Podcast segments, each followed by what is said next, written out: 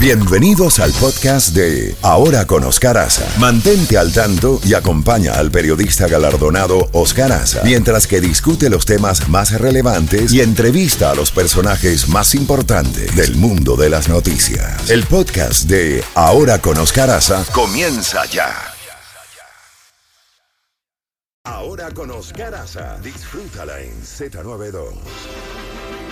8 en punto en la mañana en la costa este de los Estados Unidos y nos vamos con Gabriel Ventasgal, periodista y educador experto en el Oriente Medio, autor de varios libros sobre el conflicto israelí y el antisemitismo. Gabriel, nuevamente muchísimas gracias por acompañarnos en nuestro programa. Hay una serie de, como dice nuestro... Un gusto, Oscar, un, un gusto, feliz año nuevo. Gracias. Como dice nuestro colaborador, nuestro colega Jacobo Goldstein, está lloviendo parejo en materia noticiosa. Hay un tema que es que se han intensificado los combates en el sur y el centro de Gaza en el día 90 de la guerra, dice uno de los titulares. Definitivamente lo que afirmó Benjamín Netanyahu de que van a llegar hasta el final en el caso de Hamas se está cumpliendo así. Yo creo que sí, que es una decisión estratégica adoptada por el gobierno de Israel y es eliminar la amenaza bélica de Hamas. Tú sabes, es medio complicado eliminar una ideología como la de Hamas. Entonces, eh, lo que se busca es eliminar esa amenaza bélica. En ese sentido, es probable que eh, la decisión sea eh, inapelable, o sea, no creo que se detengan hasta que eso no ocurra. Ahora bien, hay toda una campaña, eh, yo diría que mundial, eh, que donde se ha aprovechado el antisemitismo y tú como un experto en ese tema nos aclararás este punto.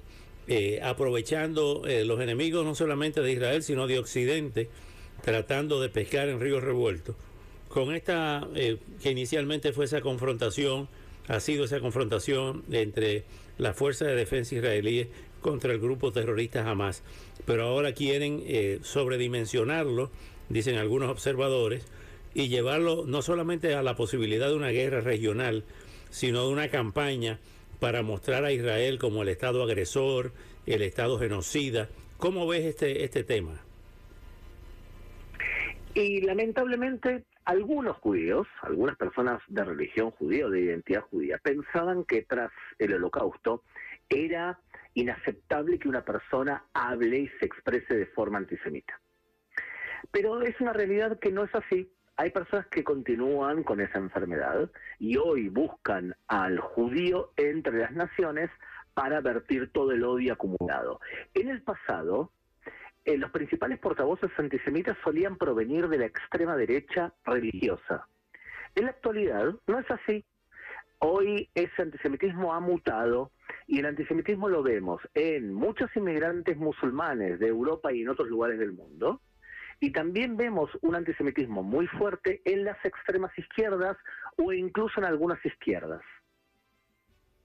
¿Cómo ve el tema, ese tema en las universidades norteamericanas? Acaba de renunciar la rectora de Harvard, renunció anteriormente la de Pensilvania, queda la de MIT con eh, esa permisividad, para decirlo de alguna forma correcta o mm, diplomáticamente correcta, eh, en, esa forma eh, permisiva de permitir todos estos actos antisemitas en, la, en las aulas universitarias y una especie de exacerbación del marxismo cultural.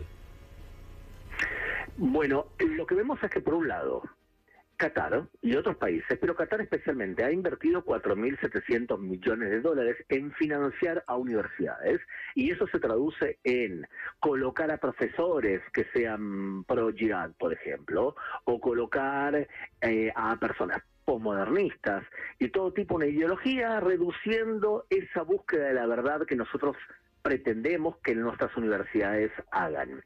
Entonces se confabulan dos tipos de visiones.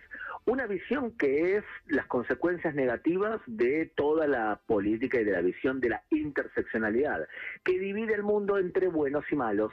¿Y quiénes son para la interseccionalidad, la interseccionalidad todos los buenos? Bueno, todas las mujeres son buenas todas las personas de diversidad sexual que defienden la diversidad sexual son buenas, todas las personas de color son buenas, todos los palestinos son buenos y todos los pobres son buenos, va a decir la interseccionalidad malentendida. ¿Y quiénes son los perjuicios, los que perjudican a los demás? Las personas blancas, los hombres, los judíos Israel, los millonarios. Entonces, ¿qué dice la interseccionalidad que se enseña en muchas universidades de forma habitual? Como todos los perjudicadores se alían siempre en contra de los perjudicados, nosotros tenemos que hacer alianzas surrealistas, como por ejemplo grupos homosexuales con Irán.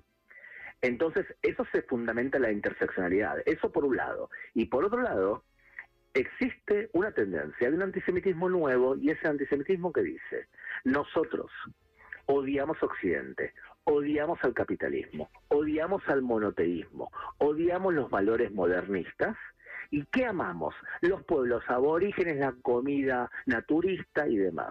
Cuando buscamos cuál es el origen de los valores occidentales, vamos a la Biblia y el pueblo judío es un exponente de, esa, de esos valores occidentales que llevó a Estados Unidos a ser lo que es, por ejemplo. O sea, la filosofía en donde la moral y el esfuerzo se recompensa es algo que lo vemos en la Biblia, lo vemos, por ejemplo, en ideologías protestantes.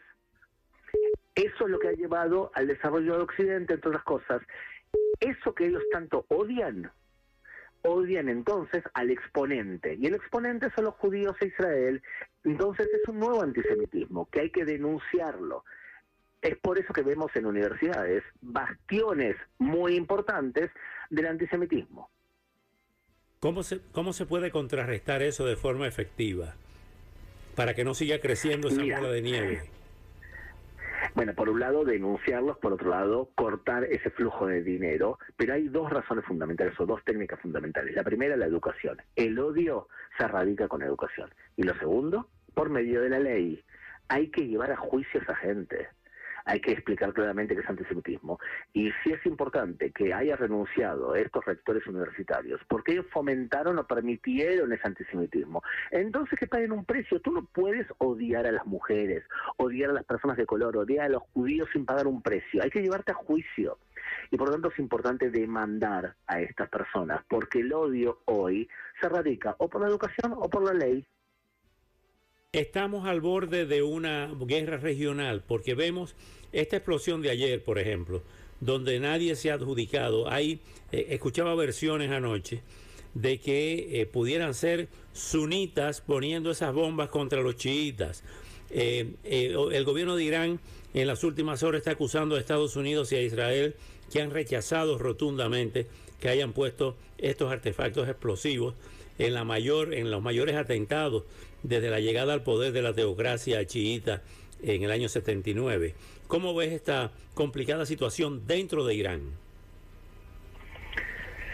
Eh, mira, aunque todavía no se sabe con certeza quién fue el autor de este evento, está claro que hay una guerra entre sunitas y chiitas desde el año 661 o 680. Puede ser también que la autoría pase por eh, un nuevo movimiento que está en contra del régimen, porque lo que habíamos visto hasta ahora es que el régimen iraní tenía eh, una oposición interna que era como un parto esto, Oscar. Eran cada vez más contracciones y cada vez más fuertes. Puede ser que eh, sea algo interno dentro de Irán. Lo que te puedo decir es que es probable que el régimen iraní no sea aplastado por la intervención extranjera, sino creo yo por una implosión interna, en donde la población iraní, que es mucho más progresista, mucho más prooccidental que el régimen que lo somete, decida tomar el futuro en sus manos y perder ese, esa barrera del miedo y optar por otras medidas para intentar derrocar al régimen, porque en esencia el pueblo persa no es como el régimen, es un pueblo mucho más progresista. Lo que pasa es que la gran mayoría de persas progresistas no están en Irán, se fueron a vivir a Europa y a otros lugares del mundo y desde ahí protestan. Finalmente, Gabriel, eliminando el poder militar, eh, el poder operativo militar de Hamas, ¿cuál es el futuro de la franja de Gaza? ¿Qué se, qué se, qué se piensa hacer allí? Te daré tres escenarios posibles. dos que no creo que sea así y uno que lo veo más probable.